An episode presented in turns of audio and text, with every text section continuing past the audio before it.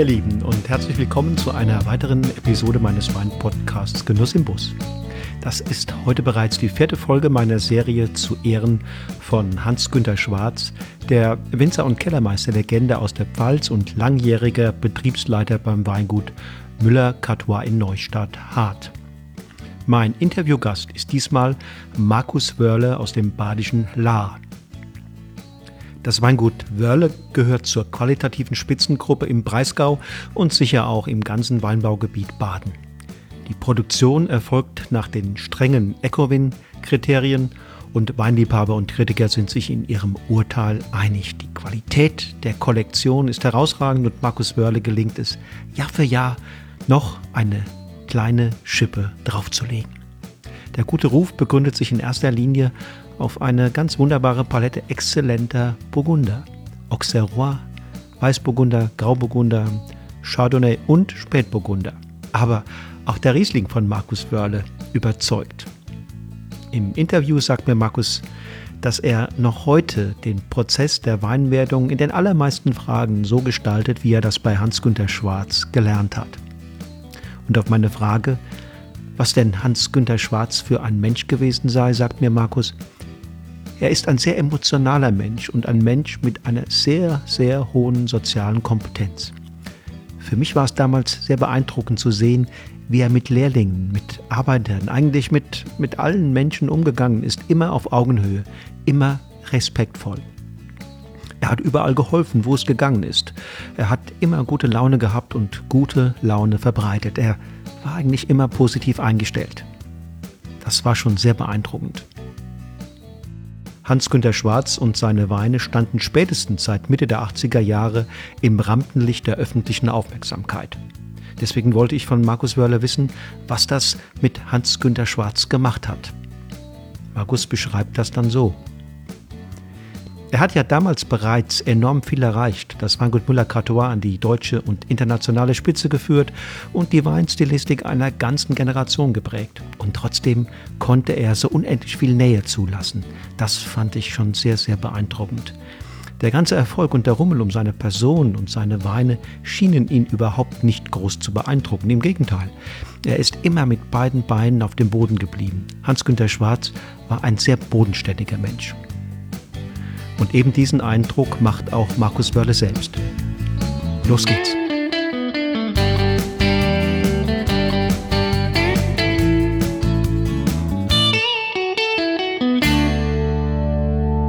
So, mein Interviewgast ist heute der Markus Wörle äh, aus dem Weinbaugebiet Baden. Und Baden ist ja nun ein extrem langgezogenes, äh, gevielteiltes Weinbaugebiet. Hallo Markus, grüß dich.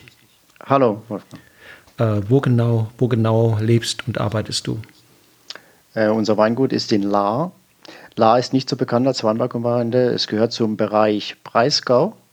Wir sind so mittig in Baden. Mhm. Breisgau, das geht ja runter bis fast bis zum Kaiserstuhl, ne? Also nur auf ja, der anderen Seite. Genau, in der Vorbergzone des Schwarzwalds geht es von circa ja, 10 Kilometern nördlich, äh, südlich von Offenburg bis nach Freiburg. Bis nach Freiburg sogar. Okay, genau, also das bis ist zur drei. Die Dreisam in Freiburg ist die Grenze dann zwischen mhm. Breisgau und Markgräflerland. Mhm. Okay, okay. Erzähl doch mal mit ein bisschen von dir. Mit welchen Grundeinstellungen bist du so, wenn es um das Weinmachen geht, unterwegs?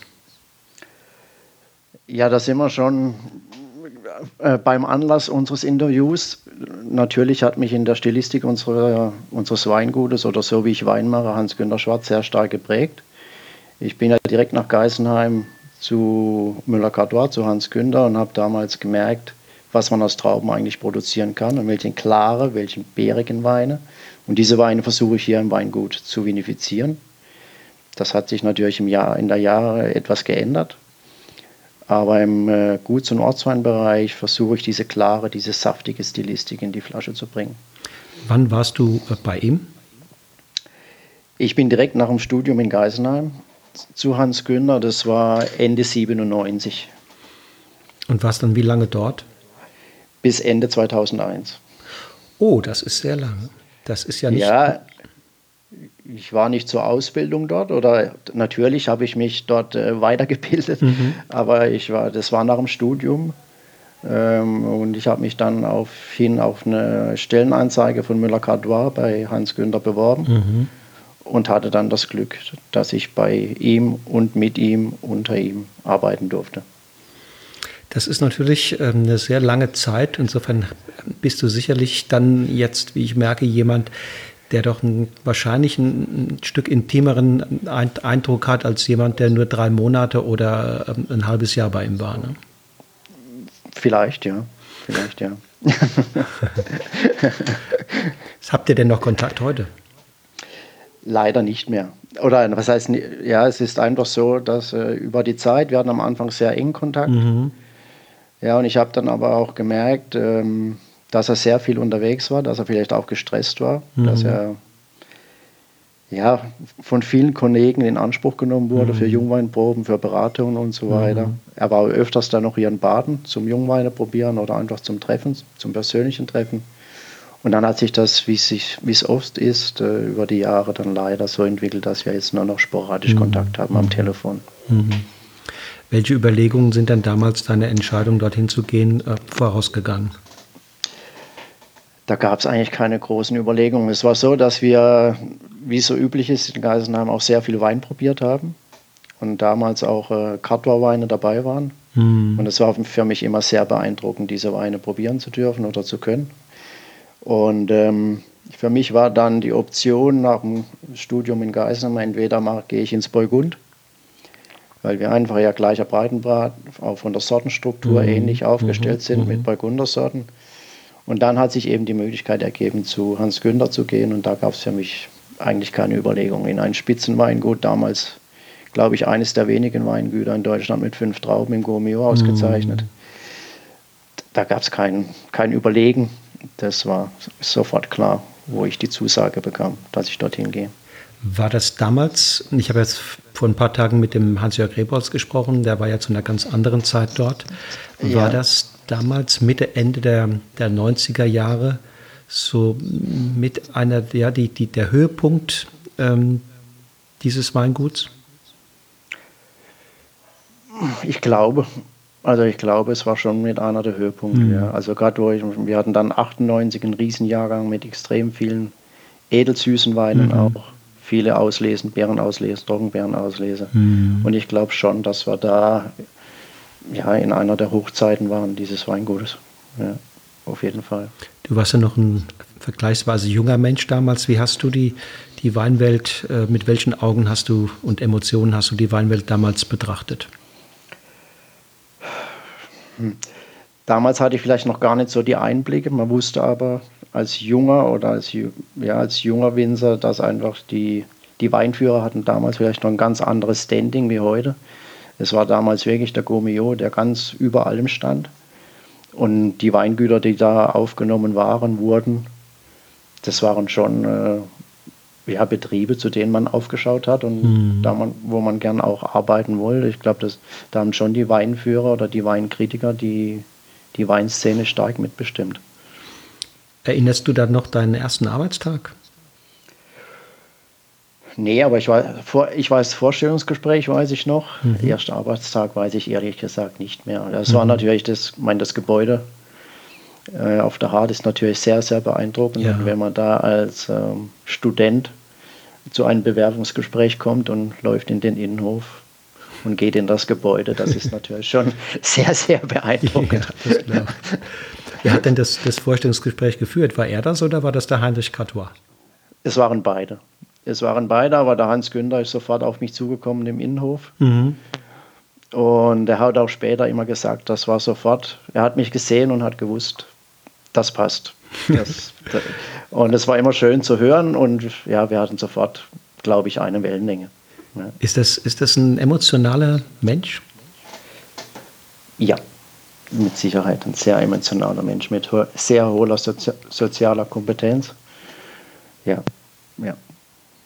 Gibt es da eine Geschichte oder eine Begebenheit, vielleicht auch ein Gespräch mit ihm, dass du vor, alle, vor allen anderen ähm, erinnerst, wo du sagst, Mensch, das war richtig beeindruckend, das ist hängen geblieben? Ich glaube, es ist einfach der Gesamteindruck. Es ist jetzt kein einzelnes Gespräch, das mir in Englisch, sondern einfach der Gesamteindruck von der Person Hans-Günter Schwarz, wie er, ja, wie er auch mit Lehrlingen, mit Arbeitern umgegangen ist, immer auf einer Ebene. Ähm, er hat überall geholfen, wo es gegangen ist. Er hatte ja damals auch eine schwierige Zeit. Seine Frau ist in der Zeit gestorben. Mhm. Und, äh, aber trotzdem hat er ja, immer gute Laune gehabt, gute Laune verbreitet, war immer positiv eingestellt und das war schon sehr beeindruckend. Auch ein Mensch, der schon ja. so viel erreicht hat, ja, und mm, diesen mm. Betrieb aufgebaut hat und trotzdem diese, diese Nähe, diese Nähe einfach, was sehr beeindruckend war. Und der, der ganze Erfolg und sicherlich auch ein bisschen schon auch Rummel um, um ihn und seine Weine, das hat ihn gar nicht groß beeindruckt wahrscheinlich, oder? Nee, nee, er ist immer auf dem Boden geblieben, war ein sehr bodenständiger Mensch. War auch damals, wie alt war er damals? Anfang 60. Ja, immer noch mit in den Weinbergen, war mit bei der Laubarbeit, äh, wie er sich zeitlich einrichten konnte, war überall dabei, bei jedem Arbeitsgang, auch im Keller. Also hat sich das nicht nehmen lassen, ja, überall dabei zu sein. Hast du ein Gefühl, was ihn ganz wesentlich angetrieben hat in seinem Leben? schwierig zu sagen, weil, ja, schwierig zu sagen. Ich glaube, er wollte schon die Perfektion in die Flasche bringen. Ich glaube, das hat ihn schon angetrieben. Ich glaube, er hatte schon ein, ein Leitbild von Wein im Kopf und das wollte er gern, gern erreichen. Ja. Und das hat er, glaube ich, auch erreicht, so wie er die Weine vinifiziert hat. Wo hat er sich Inspiration geholt? Oder, oder brauchte er das gar nicht? War er so klar in seinen, in seinen äh, Bildern von dem Wein, der ihm vorschwebt, dass er gar nicht äh, irgendwo hin musste, Weine probieren musste, nach, ins Burgund oder wo auch immer, um, um sich immer wieder Inspiration zu holen? Ich glaube, zu der Zeit, wo ich ihn kennengelernt habe oder wo ich auch die Weine kennengelernt habe, Mitte der 90er, Ende der 90er dann, ich glaube, da brauchte er keine Inspiration mehr. Er war so klar im Kopf und wusste genau, was er wollte und äh, hatte, ja, hatte von den Weinen, die er machen, vinifizieren wollte, eine klare Vorstellung im Kopf. Wie es in der Jugend war oder wie er begonnen hat, das kann ich schwer sagen. Mm, mm. Ja. Und kamen denn auch sagen wir mal, Kollegen aus dem In- und Ausland, die, die äh, sich erkundigt haben, wie das alles hier so passiert, welche ja. Methoden angewandt ja. werden? Ja, ja, ja, es kamen sehr viel, also es waren einige Praktikanten da, auch einige namhafte Praktikanten. Während der Zeit, äh, wo ich mit Hans Günther zusammengearbeitet habe, es waren einige Lehrlinge da, die heute sehr etablierte Weingüter selber führen. Mhm. Also auch in der Zeit, wo ich da war, waren einige, einige Praktikanten da, die sich einfach ja, versucht haben, ein bisschen was abzuschauen bei der Vinifikation. Und wenn die so lange da gewesen wären, wie du da warst, was wäre ihnen aufgefallen? Was war sein Credo, seine Grundprinzipien bei der Pflege der Weinberge auf der einen Seite und im Prozess der Vinifizierung dann auf der anderen Seite? Ja, die weinbauliche Arbeit stand immer im Vordergrund. Äh, wir hatten damals dann auch, oder das war auch schon, wo ich nicht mehr da war, äh, wo ich noch nicht da war, gab es keinen Einsatz von Herbiziden. Das haben wir dann vielleicht noch ein bisschen perfektioniert, auch mit Einsaaten, weil äh, wir zu Hause schon seit 91 biozertifiziert sind im eigenen Weingut mhm, mh. und haben da dann auch weinbaulich, da war er immer offen dafür, äh, einige Ideen gerade in der Bodenbearbeitung, Bodenaktivierung mit eingebracht. War immer das Credo Vollreife, gesundes Lesegut und dann im Keller so wenig wie möglich mit dem Wein anzustellen keine Eingriffe. Das war immer so dass ein Satz, keine Eingriffe ins innere Gefüge des Weines. Und mhm. äh, zum falschen Zeitpunkt das Richtige unterlassen. Mhm. Äh, ja, dann funktioniert das mit der Vinifikation, so wie er sich vorgestellt hat. Ich meine, wenn ich bin ja immer wieder auch bei vielen Betrieben in Europa unterwegs. Das ist etwas, was ich sehr, sehr oft höre und manchmal bin ich äh, auch fast schon ein bisschen skeptisch, äh, wenn ich höre, äh, kontrolliertes Nichtstun, das sagen mir ja. einfach im Grunde genommen, das sagt mir fast jeder. Ja. Im Keller, da tun wir eigentlich gar nichts mehr. Also ja, wir machen alles genau. im Weinberg. Also ich muss sagen, ich bin da immer so ein ganz kleines bisschen skeptisch, weil äh, da wird doch das eine oder andere gemacht. Da wird doch ein bisschen geschönt und geklärt und ich weiß nicht was. Ähm, also wir können durchaus mal im Detail gehen. Was wurde denn vor der Gärung gemacht? Wurde da tatsächlich... Ähm nee, es wurde nur sedimentiert. Mhm. Also wenn wir wirklich ins Detail gehen, es wurde nur sedimentiert. Der Trub wurde, äh, der klare Most wurde abgezogen, der Trub wurde verarbeitet über eine Kammerfilterpresse. Es kam zur alkoholischen Gärung. Der Wein wurde einmal von der ersten Hefe abfiltriert über eine Kammerfilterpresse, die er mit entwickelt hat. Mhm. Ja, mit der Firma Straßburger zusammen, die jetzt auch bei uns im eigenen Weingut im Keller steht. Also ich vinifiziere die Weine genauso, wie er es 40 Jahre lang sozusagen gemacht hat, bei uns im Betrieb. Und ähm, dann haben wir die Weine einmal filtriert und damit war, waren die Weine soweit füllfertig. Also es gab wirklich keine Eingriffe ins innere Gefüge des Weines. Es gab keine Eiweißstabilisation mit Bentonit und so weiter. War wirklich so. Im Hans Gunder dürfte man das glauben. es ist natürlich ganz oft so, dass, äh, ja, dass man sagt, es, es passiert nichts im Keller, wir begleiten die Weine nur. Aber ich glaube, bei uns ist es so und auch bei Hans Günther war es so. Was hattest du einen Eindruck von ihm? War er für dich, vielleicht auch noch für andere, Lehrer oder eher Mentor? Mentor. Mentor. Er hat nie den Lehrer nach außen getragen oder wollte uns belehren, ja, auch die Lehrlinge nicht, sondern er war Unterstützer, war Mentor. Er hat gesagt, so könnte man es machen oder so könnte man es machen. Ich habe natürlich auch die Weine dann, die mein, mein Vater vinifiziert hat, hier im, im eigenen Weingut, dann mitgebracht über die Jahre immer zur Jungweinprobe oder habe ihn nach seiner Meinung gefragt. Mhm. Und es war immer der Unterstützer, ja. Er hat gesagt, man könnte hier vielleicht oder so oder er wird das vielleicht so oder. Also auch deine Meinung war ihm wichtig. Ganz wichtig, ja. Wir haben immer die Weine, auch die Jungweine zusammen probiert. Ja. Das war immer eine sehr, sehr lehrreiche Erfahrung, mit ihm Wein zu probieren. Wie war das denn, genau dieses mit ihm Wein zu probieren? Stelle ich mir hochgradig interessant vor, wenn jemand so viel Erfahrung hat und man selbst ist ja noch im Grunde genommen auch in der, auf der Ebene am Lernen. Ne? Man, hat, man kann ja. noch nicht genau den Zusammenhang sehen, wahrscheinlich zwischen, zwischen der genauen Ursache und der sensorischen Wirkung im Glas. Ne? Äh, wie hat er das hinbekommen, dass, dass, ihr das, dass ihr das gelernt habt? Ja, in der Pfalz war es damals noch üblich, dass man auch äh, die Jungweinprobe auf den Tisch gestellt hat und ähm, befreundete Betriebe gekommen sind. Ja, und, und, dann war es genauso, dass wir oder der Hans Günther eingeladen war, auch bei anderen Weinproben.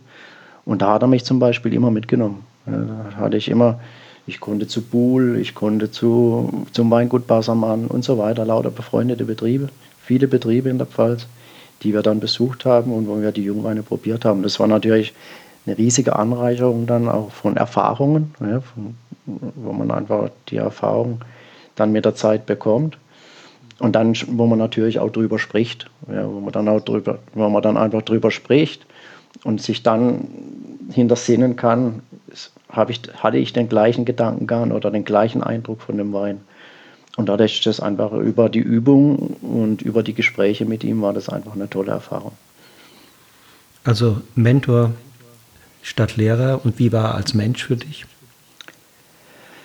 Ja, er war zu der Zeit, ja, wie soll ich sagen, also schon fast wie, wie eine kleine Vaterfigur. Mein, ich war eben jung, wir haben auch viel oder relativ viel privat zusammen unternommen, waren auch oft in der Burg ein Gläschen Wein trinken oder auch äh, was zusammen essen. Und, ähm, oder auch abends mal zusammengesessen nach Feierabend. Und es war schon, man, ich war zwar nicht, ich war damals mit meiner Freundin Frau, dann auch Frau äh, in der Pfalz. Unsere erste Tochter ist dann auch in der Pfalz geboren worden. Ja, also es war schon ja, eine sehr bewegende Zeit, wo er mitbegleitet hat sozusagen. Wenn du zurückdenkst, was war an ihm, was vielleicht dir ja, am besten gefallen hat oder den, den nachhaltigsten Eindruck hinterlassen hat? An ihm, an seiner Persönlichkeit. Ja, es war schon diese soziale Kompetenz, diese Nähe, diese Bodenständigkeit. Ja, das war das Schöne. Das war eigentlich das Schöne, diese soziale Nähe einfach, die er ausgestrahlt hat. Hm, du hast dich in seiner Nähe wohlgefühlt. Sehr, sehr, sehr, sehr, sehr, ja, ja, ja, ja. Es war schon eine sehr bewegende und schöne Zeit, muss man schon sagen. Ja. Wie viele, wie groß war das Team damals, als du da warst? Ähm, wir waren also zu dritt, eine feste Mannschaft zu dritt. Da, der Werner Sebastian war noch dabei, der war schon vorher da, bevor ich gekommen bin. Und wir drei waren sozusagen das weinbaulich-kellerwirtschaftliche Führungsteam zu der Zeit. Und der Tod seiner Frau hat ihn wahrscheinlich dann doch niedergeschlagen, ne? Ja, es war sicher eine schwere Zeit. Das ist natürlich, äh, das ist vielleicht auch eine Art von ihm, dass er solche Schwächen oder äh, solche schwierige Phasen eher überspielt hat. Vielleicht auch so ein bisschen eine Wesensart von ihm. Ja. Aber es, es war sicher keine einfache Zeit, wo die Frau dann, wo seine Frau dann auch im Krankenhaus war. Und, ja. Oder wart ihr dann mitunter überrascht oder hat er das mit euch vielleicht sogar vorbesprochen, dass er plant, äh, sozusagen auszuscheiden? Ja, das war immer mal wieder ein bisschen ein Thema. Das war immer mal wieder ein bisschen Thema, dass er, aber dass er dann, oder ja, ich bin mir jetzt gar nicht genau sicher, wann er aufgehört hat bei Cutler. Das war dann, glaube ich, Frühjahr 2002, wenn ich es richtig. Wir haben dann sozusagen 2.1 noch zusammen ausgebaut oder geerntet, der letzte Jahrgang, zusammen geerntet und auch Jungwein behandelt. Und ich bin dann im Dezember nach Hause. Und da war eigentlich schon klar, dass er auch in naher Zukunft aufhören würde. Ja. Ja. Was klar, ist ihm dieser Schritt schwer gefallen oder? weiß ich nicht, kann ich nicht so genau in reinschauen. Ich glaube, es, es, war schon. Es gab immer mal wieder gleich ein bisschen, ja, vielleicht Reibereien auch zwischen dem Inhaber und ihm. Ja, ich meine, das war ja auch ein Reibungsprozess über mehrere Jahrzehnte.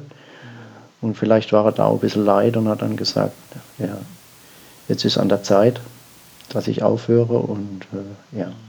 Aber ich glaube, vom Ganzen loszulassen, war natürlich sehr, sehr schwer. Glaube ich auch. Könnte ich mir Ja, war natürlich sehr, sehr schwer.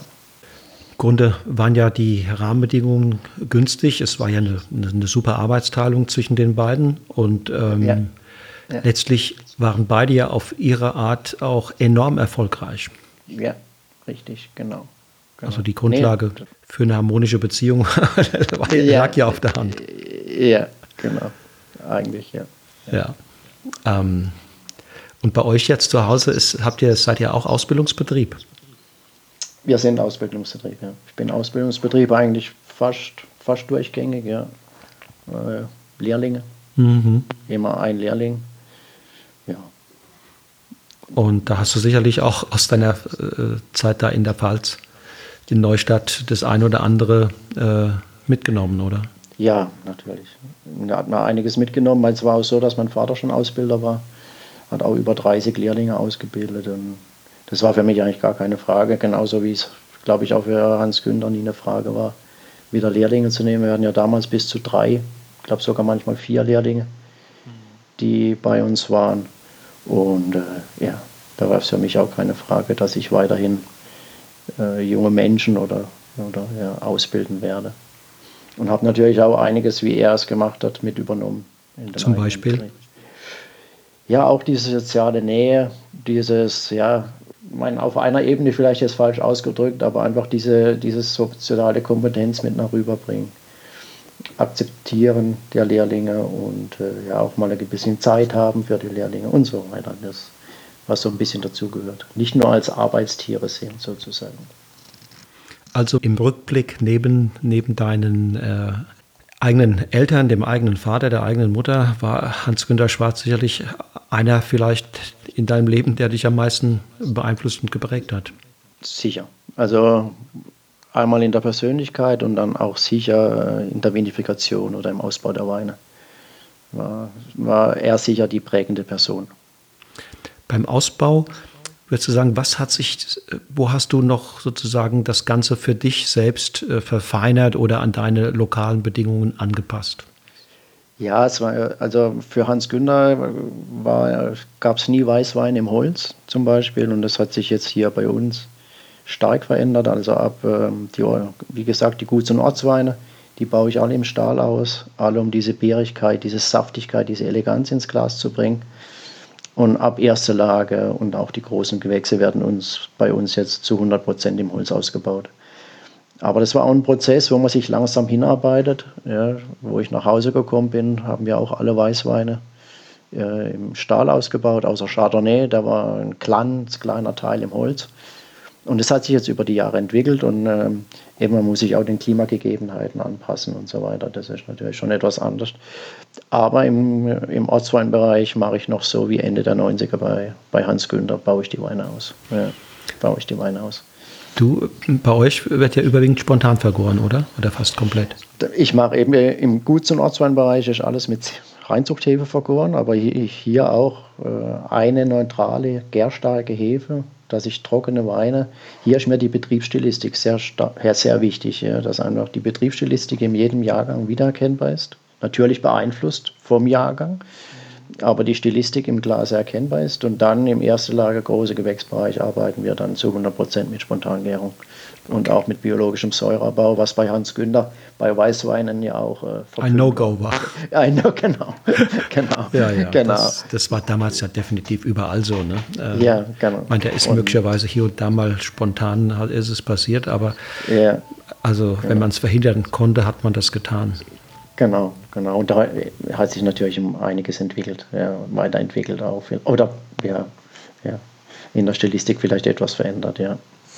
Genau gerade denke ich dran, wenn, wenn er heute noch aktiv wäre, wenn er heute ähm, noch in der gleichen Rolle wäre oder sogar ein eigenes Weingut hätte, ähm, wäre er doch sicherlich einer, der an der Front derjenigen wäre, wäre die ähm, ja, das tun, was du tust, biologischen Weinbau betreiben, äh, spontan vergären, äh, ja, auf eine andere Art sicherlich auch vielleicht sogar die Frucht in den Hintergrund treten lassen und äh, das Terroir singen und, und ähm, sprechen lassen.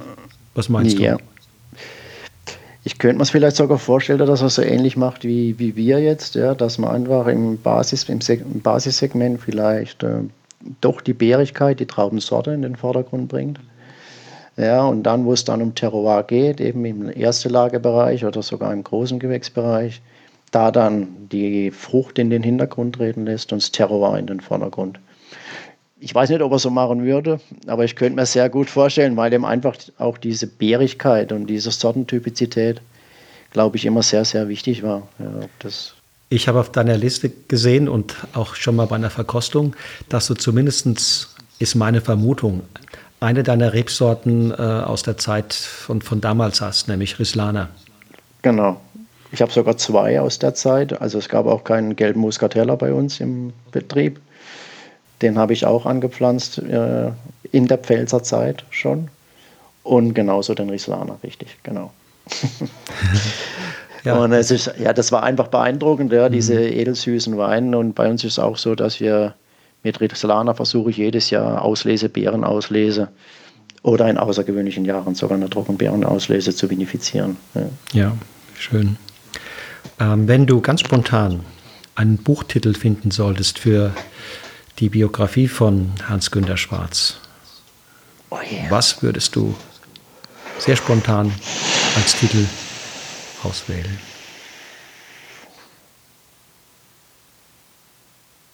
Der stille Weinmacher. Hm. Ja, oder, oder der ruhige Weinmacher oder ja. der zurückhaltende Weinmacher, so in dieser Art würde ich es, sowas in der Art würde ich es nennen. Er selbst war zurückhaltend, ja, ja, war ein Tick ruhig, aber da war er ja ganz anders als seine Weine, oder? Ja, ja, er wollte, glaub, weiß nicht, er wollte vielleicht auch immer eher die Weine sprechen lassen. Ich meine, er war immer wunderbare Weinproben gemacht, er hat immer viel erzählt, er hat auch viele Witze erzählt, war immer sehr unterhaltsam. Aber ich glaube, er wollte schon immer auch die Weine im Vordergrund sehen und die Weine sprechen lassen. Ja. Ja, also die Weine, so wie ich, so wie ich sie in Erinnerung habe, waren lauter, deutlich lauter genau. als er. Ja, genau, genau, genau. Sie sind einem, so, sie sind einem sozusagen angesprochen. Ja. Also haben an, an, angesprochen, die Weine. Ja, genau, sie ja. haben einen angesprochen. Wenn du, wenn, du, wenn du ihm morgen begegnen würdest, was würdest du ihm sagen wollen? Dass es, wir, dass es mir eigentlich leid tut, dass wir uns so lange schon nicht mehr gehört und gesehen haben. Muss ich oft dran denken, aber ja, man ist auch ganz wenig in der Pfalz und es ist ganz schwierig in der, ja, in der heutigen Zeit. Das soll keine Ausrede sein, aber man ist fast jedes Wochenende unterwegs und jetzt zu Corona-Zeiten vielleicht nicht, aber sonst ist der Alltag so, so dicht gepackt und ja. Aber das werde ich ihm, glaube ich, oder mit Sicherheit als erstes sagen. Ja. Schön. Vielleicht nimmst du es ja zum Anlass, äh, einen weiteren Anlass zu finden, nämlich einen, ihn, ihn mal wieder zu besuchen. Ja, genau. Genau, das war jetzt auch ein schöner Anlass, wieder an ihn zu denken, ja. durch das Interview oder die Interviewanfrage. Markus, ja. ich danke dir ganz, ganz herzlich für deine offenen Worte und die Zeit. Sehr gerne, sehr gerne. Und Auf. viele Grüße an, ich weiß nicht, ob es Hans Günther hört, wahrscheinlich ja. irgendwann mal. Ja, ja, ja, ja. Ganz sicher. Viele also. Grüße. So, ihr Lieben, das waren die Erinnerungen von Markus Wörle an vier gemeinsame Jahre mit Hans-Günter Schwarz in der Pfalz. In zwei Tagen geht's dann weiter hier im Podcast mit der fünften Folge im Rahmen dieser Sonderserie. Ich spreche mit Leo Alzinger, der in Dürnstein in der Wachau besonders mineralisch und finessenreiche Weißweine mit großer Alterungsfähigkeit erzeugt. Diese Gewächse bilden einen erfrischenden Gegenpol, wie ich meine, zu den nicht selten sättigenden und oft enorm alkoholreichen Imponierabfüllungen um ihn herum. Seit jeher stehen die Alzingers für Frische und Eleganz in ihren Wein. Im Interview blickt Leo Alzinger auf die gemeinsame Zeit bei und mit Hans-Günter Schwarz zurück und zeigt sich auch heute noch ziemlich beeindruckt. Also, ich freue mich, wenn du wieder einschaltest, wenn in genau zwei Tagen, also am 8. August, die nächste Episode von Genuss im Bus an den Start geht. Alles Gute bis dahin, tschüss und auf Wiedersehen.